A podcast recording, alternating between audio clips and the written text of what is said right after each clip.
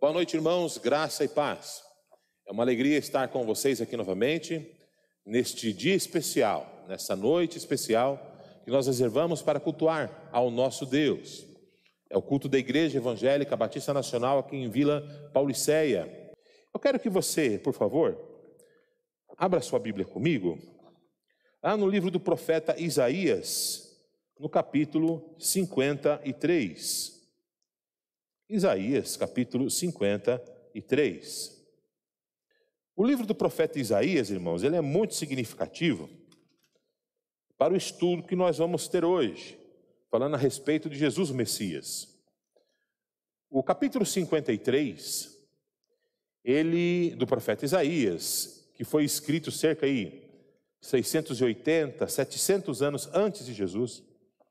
O profeta Isaías, ele através da inspiração do Santo Espírito, ele descreveu né, como seria o Messias, qual seria a sua missão, que tipo de personalidade ele teria.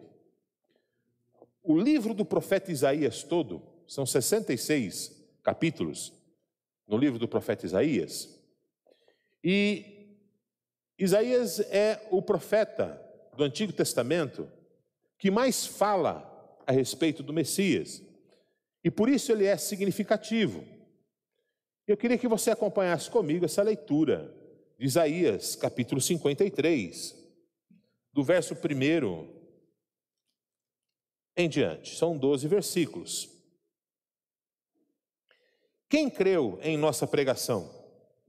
E a quem foi revelado o braço do Senhor? porque foi subindo como, como renovo perante ele e como raiz de uma terra seca. Não tinha aparência nem formosura. Olhámo-lo, mas nenhuma beleza havia que nos agradasse.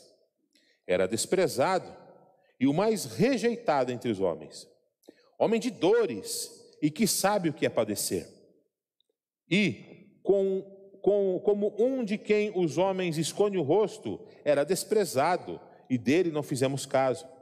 Certamente ele tomou sobre si as nossas enfermidades, e as nossas dores levou sobre si. E nós o reputávamos por aflito, ferido de Deus e oprimido. Mas ele foi traspassado pelas nossas transgressões e moído pelas nossas iniquidades. O castigo que nos traz a paz estava sobre ele e pelas suas pisaduras fomos sarados. Todos nós andávamos desgarrados como ovelhas, cada um se desviava pelo seu caminho, mas o Senhor fez cair sobre ele a iniquidade de todos nós. Ele foi oprimido e humilhado, mas não abriu a boca. Como cordeiro foi levado ao matadouro, e como ovelha muda perante os seus tosqueadores, ele não abriu a boca. Por juízo opressor foi arrebatado e de sua linhagem, quem dela cogitou? Porquanto foi cortado da terra dos viventes, por causa da transgressão do meu povo, foi ele ferido. Designaram-lhe a sepultura com os perversos, mas com o rico ele esteve na sua morte, posto que nunca fez injustiça, nem dolo algum se achou na sua boca. Todavia, ao Senhor agradou moê-lo, fazendo-o enfermar quando der ele a sua alma como oferta pelo pecado, verá a sua posteridade e prolongará os dias, os seus dias, e a vontade do Senhor prosperará nas suas mãos. Ele verá o fruto do penoso trabalho da sua alma e ficará satisfeito. O meu servo, o justo, com o seu conhecimento, justificará muitos, porque as iniquidades, as iniquidades deles levará sobre si. Por isso, eu lhe darei muitos como a sua parte, e com os poderosos repartirá ele o seu despojo, porquanto derramou a sua alma na morte. Foi contado com os, com os transgressores, contudo, levou sobre si o pecado de muitos, pelos transgressores intercedeu. Amém? Senhor, nós olhamos aqui a tua palavra, Jesus, e pedimos o teu auxílio nesta noite. Nesta noite que estamos cansados do trabalho, os nossos irmãos compartilham desse cansaço, porque trabalharam também durante o dia, os nossos amados que estão nos acompanhando nas redes sociais também, E pedimos, ó Pai amado, que o Teu Santo Espírito nos fortaleça, nos auxilie. Suplicamos a Ti a Tua ajuda. Vem sobre nós, ó Santo Espírito, e nos ajuda nessa meditação a respeito do Filho de Deus, em nome de Jesus. Como eu disse, o, salmo, o livro do profeta Isaías, aqui no capítulo 53 em especial, é um livro, é um capítulo do profeta Isaías que descreve quem era Jesus, como ele viria, um pouco da sua personalidade, um pouco da sua, da sua, da sua é, postura social, um pouco da sua, é, da sua missão, o que ele faria, né? O profeta Isaías descreve, inclusive, alguns momentos em que Jesus passou, em particular, por exemplo, quando Jesus estava na cruz, né? Ele estava com os malfeitores, né, que ele estava na cruz, ladeado pelos ladrões. Né? É, uma outra coisa muito significativa nesse texto, nós vemos que o profeta Isaías, inclusive, profetiza o local onde Jesus seria sepultado, porque Jesus não tinha posse. A família de Jesus não tinha um jazigo, por exemplo, aonde sepultar. Então Jesus provavelmente seria jogado numa vala, né? Jesus seria jogado, por exemplo, com os outros bandidos, com os malfeitores, né, que quando morriam na cruz, eram jogados numa vala. Aí depois os soldados vinham com uma pá de cal e jogavam por cima para aliviar um pouco, né, aquele odor da morte, né? E para que o corpo pudesse sofrer até uma, um ressecamento, né, para que não cheirasse tão mal. Esse seria o destino do corpo de Jesus. Mas o profeta Isaías profetiza que não, que ele teve uma, uma, uma, uma sepultura de rico. E nós vemos lá depois que Jesus ele foi acolhido por José de Arimateia, que ofereceu o jazigo da sua família. É? E Jesus ele foi sepultado num, num, sepulcro de gente de posse. É? Então veja que o profeta Isaías ele dá detalhes. Né? Quando nós vamos, por exemplo, lá em Isaías, no capítulo 7, fala a respeito do nome de Jesus. Né? Ele fala que o nome de Jesus seria Emanuel, que é Deus conosco. Né? E ele traz outras maravilhosas profecias a respeito de Jesus. Mas como é que nós podemos saber que de fato Jesus era o Messias? Você já se questionou isso? E eu acho que todo cristão precisa fazer esse questionamento. Porque nós não podemos ter uma fé cega. Né? Nós não podemos ter uma fé cega. O perigo da fé cega, que é aquela fé que não questiona, então qualquer um pode vir aqui e falar qualquer coisa, e nós temos essa fé que não questiona, essa fé cega, e a gente acaba acreditando em qualquer coisa. Então, a palavra de Deus diz que nós não devemos, não devemos apenas ser leitores da palavra. Mas nós devemos ser também o quê? Aqueles que meditam na palavra, aqueles que estudam a palavra de Deus. O apóstolo Paulo, certa vez, foi pregar numa cidade que o deixou impressionado. Né? Foi na cidade de Bereia, uma cidade chamada Bereia. E por que que eles ficaram, que, que o apóstolo Paulo ficou impressionado com os bereanos? Porque à medida que Paulo ele ia pregando, e naquela época nós não tínhamos ainda o, o compêndio do Novo Testamento, como nós temos hoje, naquela época ainda não existia. Então as escrituras que Paulo utilizava era a Bíblia hebraica, que era o Antigo Testamento, que nós temos hoje. Então, através do Antigo Testamento, o apóstolo Paulo estava anunciando a respeito de Jesus. E muito provavelmente ele estava é, utilizando em muitos aspectos o próprio livro do profeta Isaías. Né? E o que, que os bereanos faziam? Eles pegavam a Bíblia e, conforme Paulo ia pregando e ensinando, eles iam conferindo se aquilo que o apóstolo Paulo estava pregando de fato estava na Bíblia. E o apóstolo Paulo faz um elogio aos bereanos, dizendo que os cristãos deveriam ser como os bereanos, que conferem a Bíblia. né? Eu a primeira vez que eu preguei foi na Igreja Batista Brasileira lá em Cumbica, na PIB de Cumbica, né? Foi pego de surpresa, isso tem mais de 25 anos atrás aí, até um pouco mais. Eu nem sabia pregar na época, não era pastor, não estava nem pensando em ir para o seminário, eu era só líder de louvor na igreja e fui substituir o pastor da igreja que tinha se escalado para pregar lá, mas não pôde ir, pediu para que eu fosse. Né? Então eu preguei. E acho que uns dois ou três anos depois, eu voltei àquela igreja. E um senhor idoso me parou na porta né, e falou: muito embora eu ainda não tivesse sido consagrado ao pastorado naquele momento, mas ele chegou, pastor, eu lembro do senhor.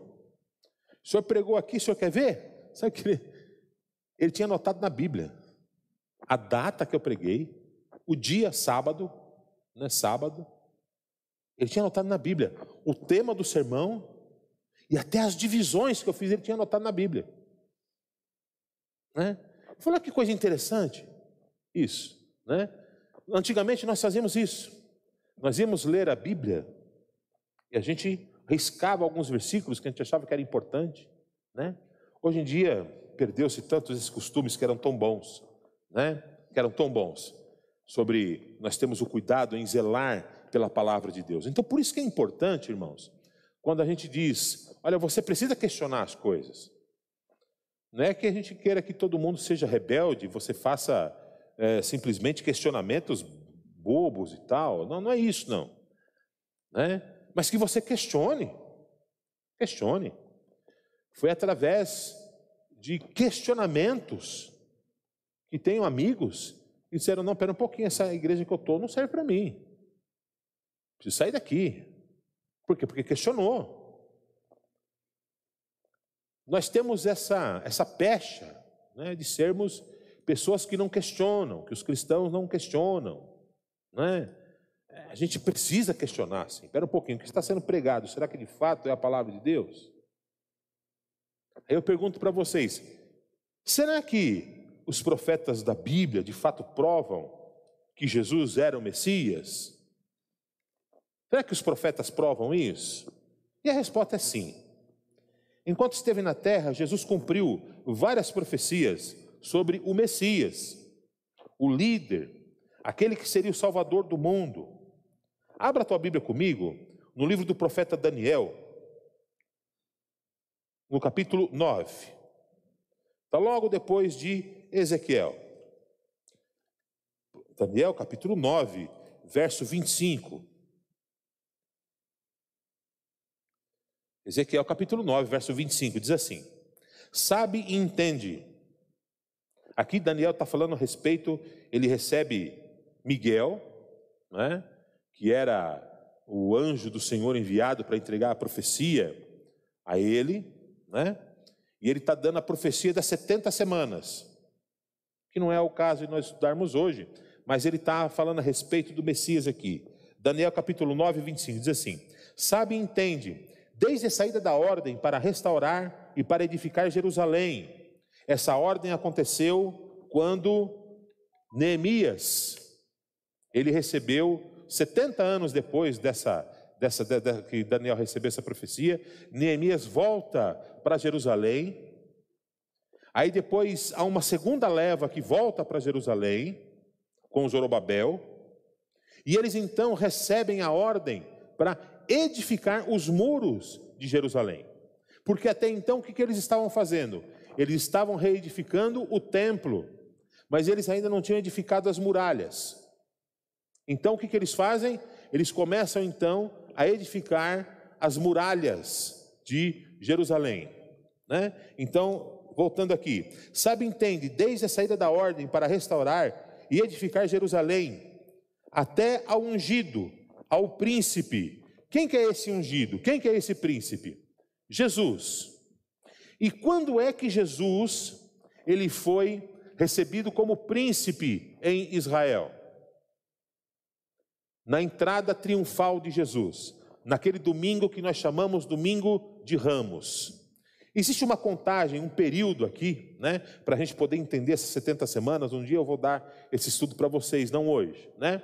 Mas quando nós contamos essas 70 semanas, que elas não são 70 semanas literais, elas são 70 semanas de períodos de tempos, né? E a gente vai explicar isso depois para vocês, num, num, outro momento, né? É, nesse período, né? Jesus ele tem a entrada triunfal e nesse capítulo aqui está falando a respeito do ungido, que era Jesus. No original, no hebraico, a palavra que nós encontramos aqui é Mashiach, que traduzido para nós é simplesmente Messias, que significa o ungido ou o separado, né? Que a mesma palavra, a mesma palavra correspondente a Christos, que para nós é Cristo, né? Muitos pensam que Jesus Cristo, Jesus o Cristo, Cristo era o nome de Jesus. Não. Esse não era o nome de Jesus. Cristo era o título de Jesus, o ungido, porque Christos também significa ungido, ou escolhido, separado. Ok? Quer ver um outro texto? 1 de João, capítulo 4, verso de 14. Não é o Evangelho, é a Epístola de João. 1 de João, capítulo 4, verso 14, que diz assim: E nós temos visto e testemunhamos que o Pai enviou seu Filho como o Salvador do mundo. Amém? Até mesmo depois da sua ressurreição, para viver no céu, Jesus continuou cumprindo as profecias sobre o Messias. Querem ver? Salmo 110, verso 1. Salmo 110, verso 1.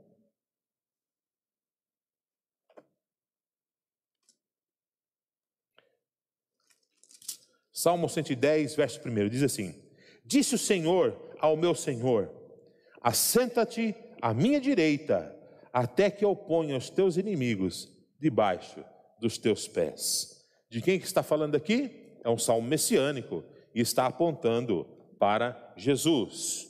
Um último versículo que eu quero compartilhar com você, que é Atos dos Apóstolos, capítulo 2. Atos dos Apóstolos, capítulo 2, verso 34 e 36. Atos dos Apóstolos, capítulo 2, versos 34 e 36, que diz assim: Porque Davi não subiu aos céus, mas ele mesmo declara: Disse o Senhor ao meu Senhor: Assenta-te à minha direita, que é o Salmo 110, que acabamos de ler agora. Até que eu ponha os teus inimigos por estrados dos teus pés. Esteja absolutamente certa, pois, toda a casa de Israel, de que a este Jesus que vós crucificastes, Deus o fez Senhor e Cristo, ou seja, Deus o fez Senhor e ungido, separado, ok? santificado. Né? Deus o fez Senhor. Então veja que nós temos muitas profecias no Antigo Testamento que falam a respeito de Jesus. E eu vou dizer uma coisa para vocês: Jesus Cristo cumpriu todas.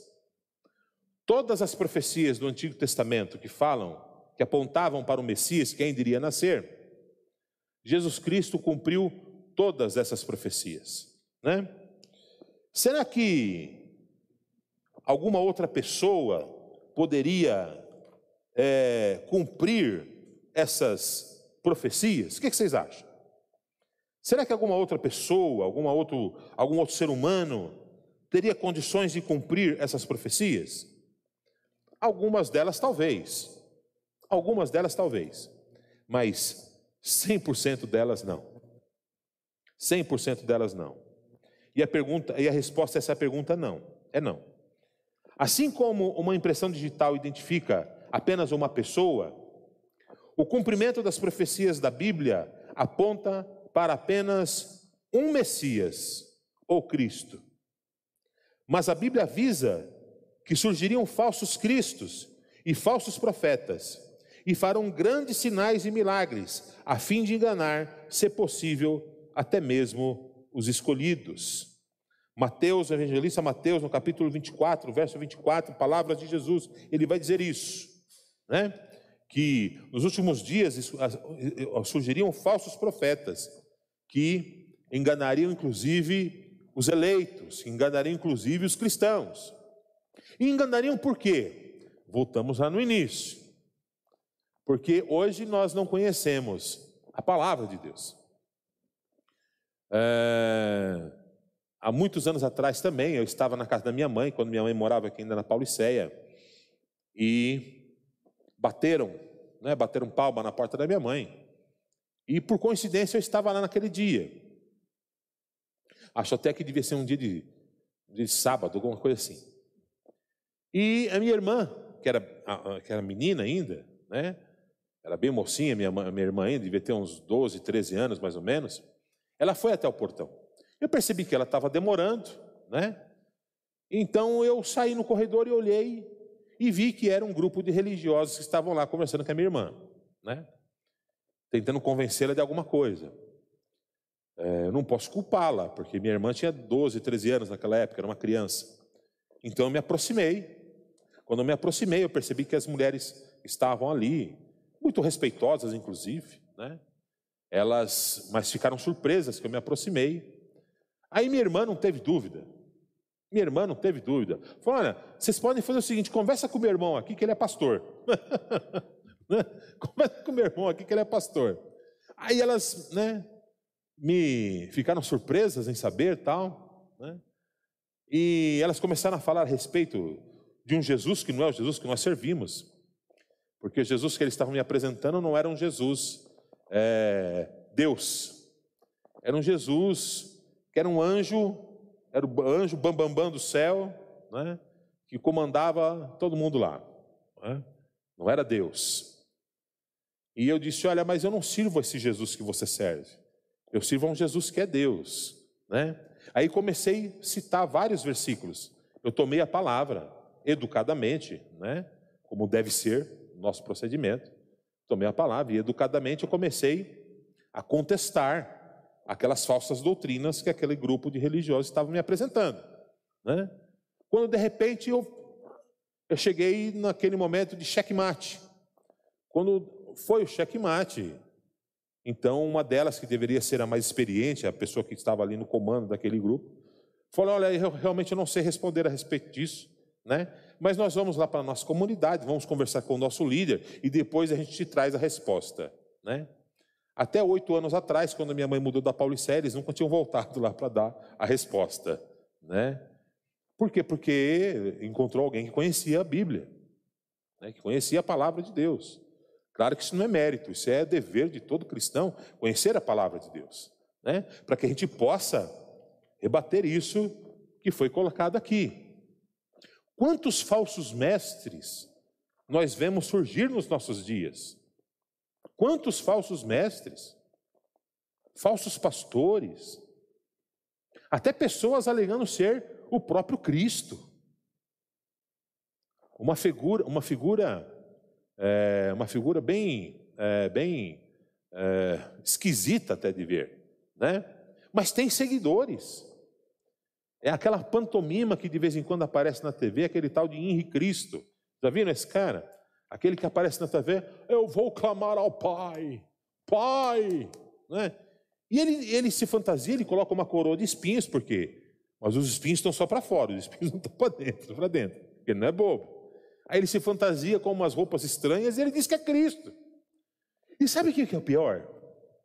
É que ele tem seguidores, ele tem uma comunidade de quase duas mil pessoas que o seguem, que acham que ele de fato é o Cristo.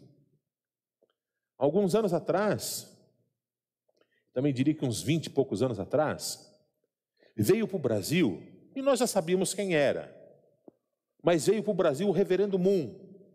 Já ouviram falar do reverendo Moon? Os mais antigos se lembram disso. Lembra disso, pastor Zé, do tal do reverendo Moon? E o que, que esse reverendo Moon fez? Ele ligou para várias lideranças evangélicas, né? Se eu não me engano, para ir para Minas Gerais. E a igreja dele estava pagando tudo. Pagava hotel, estadia, viagem, alimentação, pagava tudo. só para ir lá naquele congresso, que eu não lembro como é era o nome do congresso que ele tinha colocado, para que ouvissem o que ele tinha a dizer. Né? Irmãos, dezenas de milhares de líderes evangélicos, pastores evangélicos, atenderam a chamada do tal do reverendo Moon, para chegar lá e ouvir um monte de heresias e até apostasias, né? Porque o reverendo Moon dizia que ele era Jesus, ele era a reencarnação de Jesus. E a esposa dele era o Espírito Santo. Vocês sabiam disso? E ele dizia que a esposa dele era o Espírito Santo. E essa dezena de milhares de pastores foram para lá.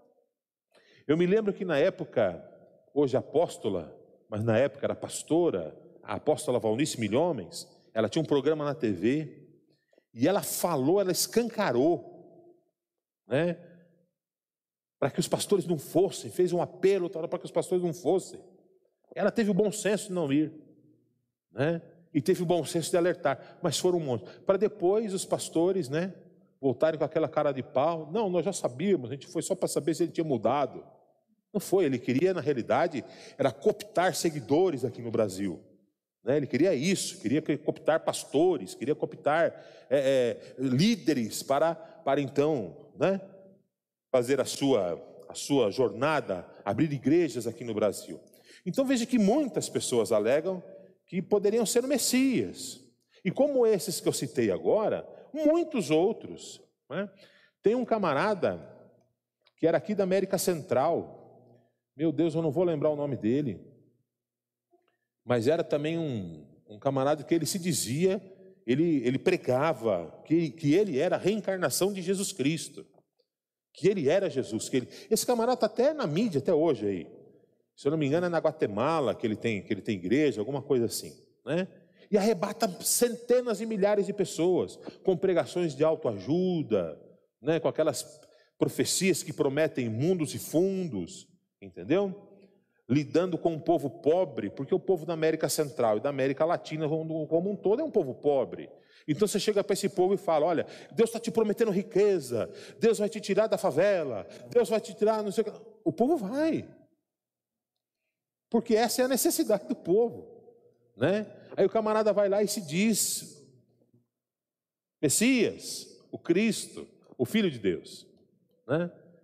E porque a gente não conhece a palavra de Deus.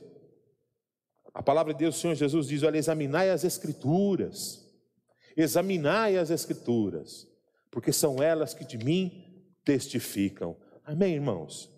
Examinai as Escrituras, porque são elas que testificam de Jesus. Né?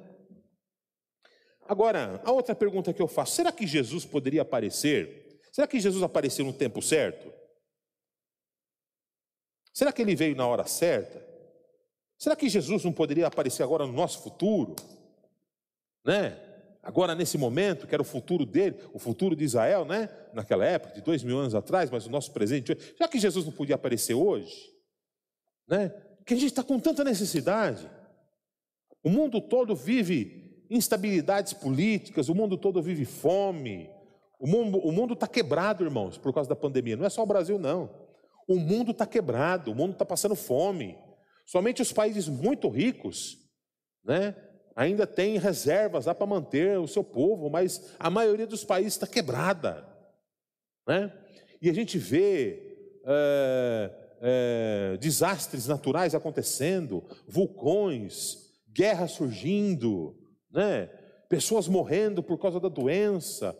E a gente fala, meu Deus, será que não era agora o momento de Jesus vir? Será que era agora o momento de Jesus vir?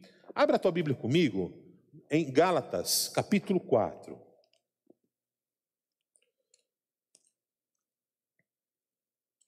Gálatas, capítulo 4. Gálatas, capítulo 4, verso 4. E diz assim: Vindo, porém, olha só o que diz a palavra de Deus a esse respeito. Vindo, porém, a plenitude do tempo, Deus enviou seu filho, nascido de mulher, nascido sobre a lei. Jesus ele aparece num tempo determinado por Deus, irmãos. Ele vem num tempo determinado por Deus. E se o tempo foi determinado por Deus, foi o tempo perfeito de Deus. Né? Tem uma música que nós cantamos, né, que fala a respeito do tempo de Deus. Existem dois, duas palavras, né, que definem a marcação do tempo, segundo a Bíblia. A primeira dela é Cronos, né? Cronos, que é a raiz da palavra cronologia, cronológico, né? O que é Cronos? Cronos é isso aqui, é o relógio. É o tempo, as horas, dias, semanas, meses, anos. Isso é Cronos, né? A nossa vida, isso é Cronos, né? Dizem que o ser humano, é, o homem e a mulher é, ocidental, né? Nos últimos anos, é, a sua, sua, sua expectativa de vida subiu. Né? Na época de Jesus, a expectativa de, vidas, de vida não passava de 45 anos.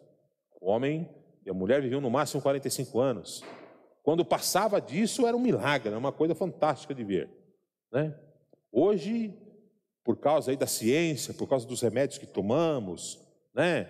das drogas que estabilizam o nosso corpo por causa das doenças que temos, então a gente consegue viver hoje até os 75, 80 anos. Subiu a nossa expectativa de vida.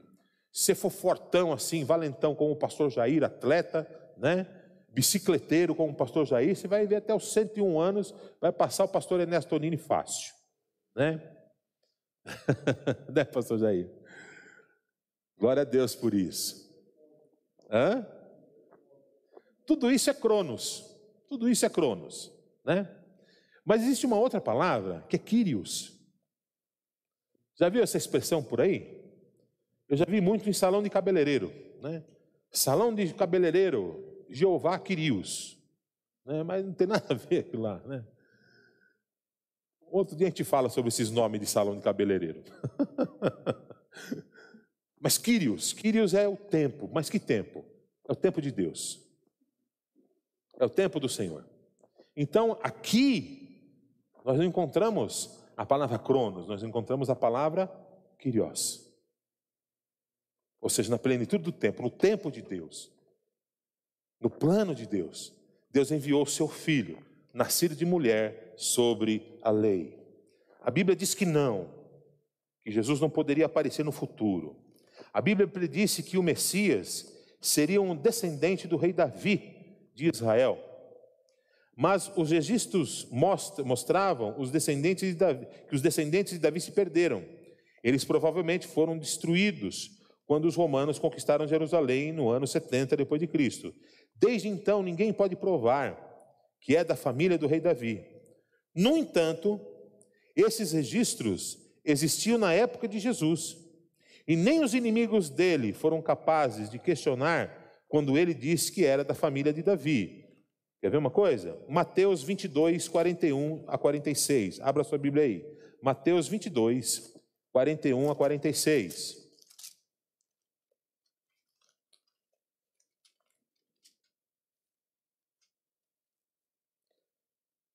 Reunidos os fariseus, interrogou-os Jesus: Que pensais vós do Cristo?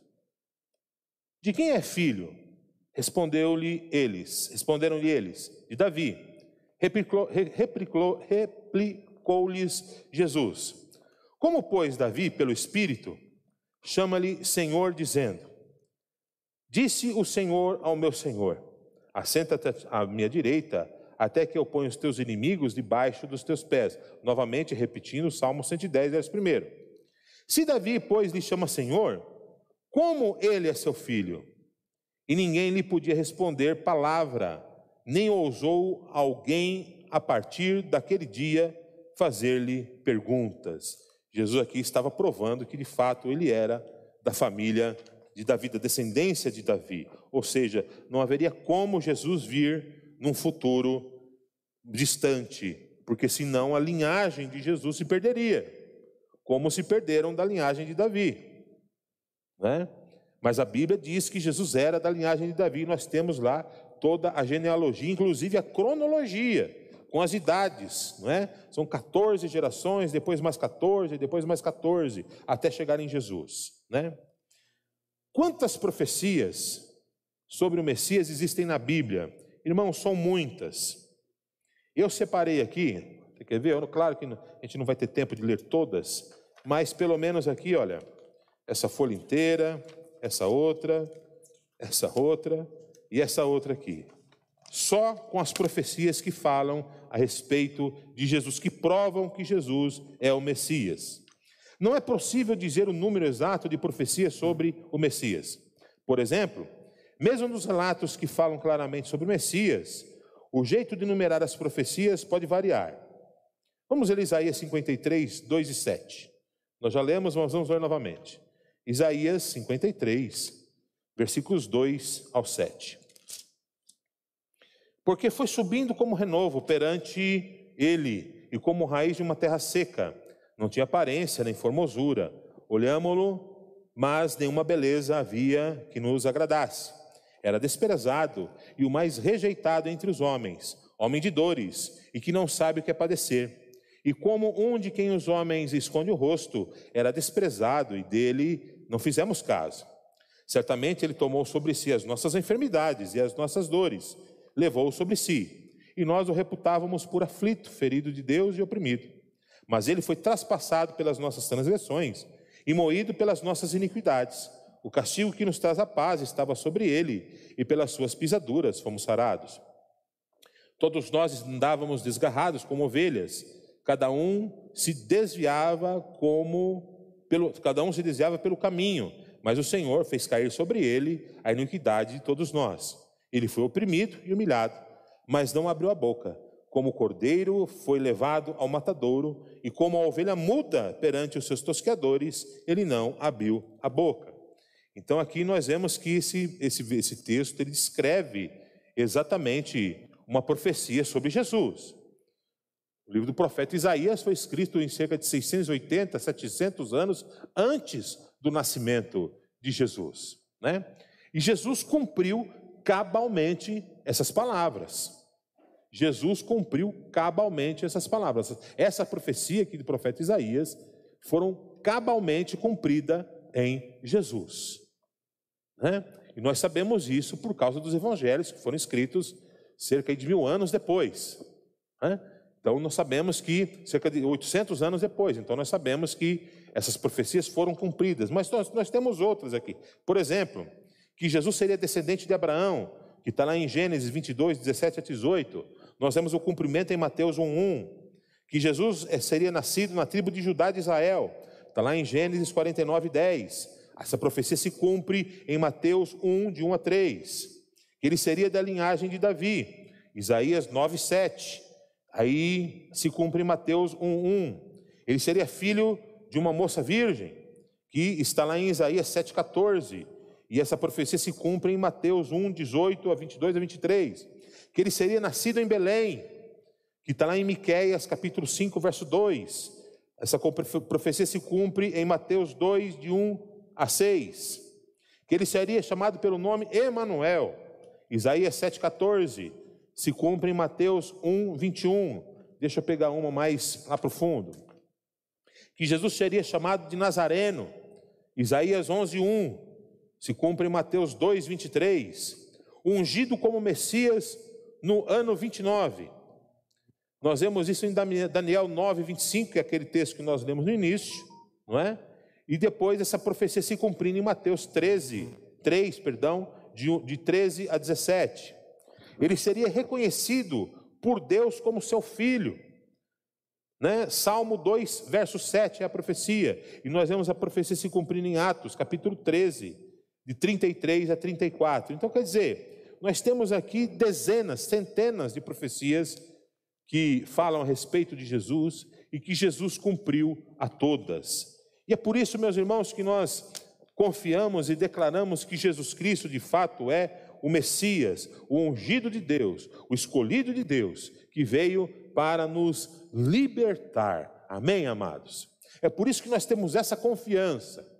Ontem, lá no nosso pequeno grupo, nós falávamos a respeito disso, até porque a, a meditação dos 40 dias de jejum e oração fala, trazia essa reflexão para que nós tivéssemos atenção à palavra de Deus, né? E nós falamos a respeito disso, que nós precisamos confiar na palavra de Deus.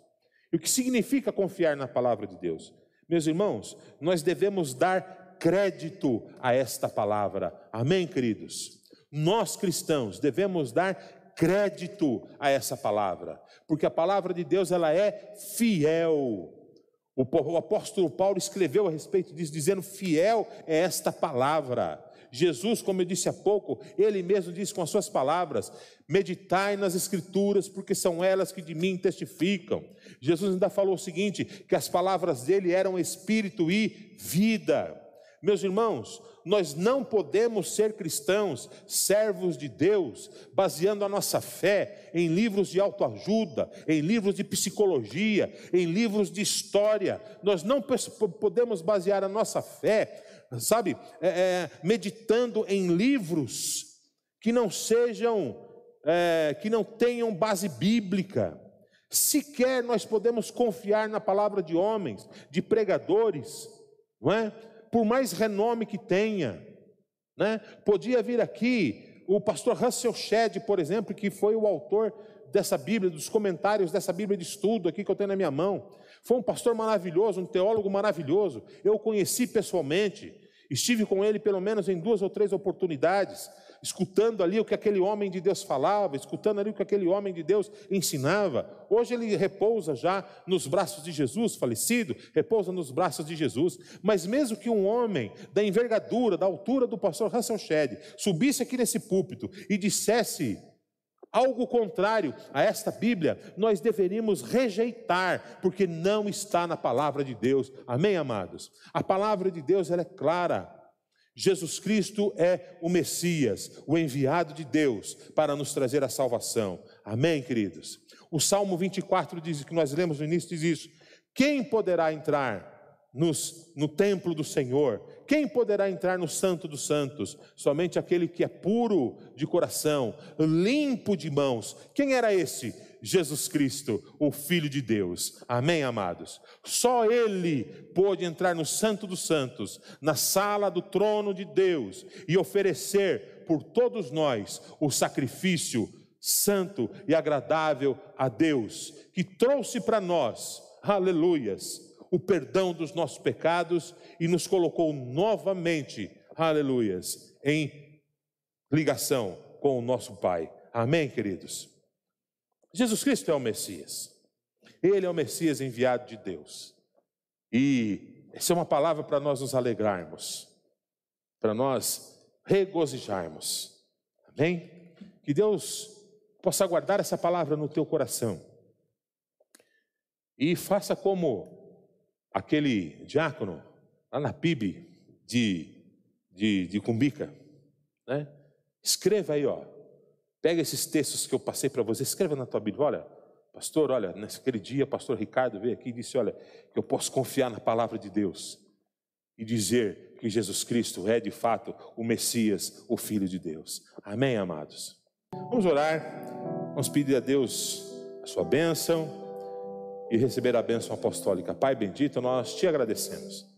Te agradecemos pelo teu cuidado te agradecemos, ó Pai amado, pela palavra que recebemos hoje, que nos fez relembrar, Senhor, que Tu és o Messias, o Cristo, o Filho de Deus. Assim como Pedro declarou, Senhor Jesus, para onde iremos nós? Pois só Tu tens as palavras de vida eterna.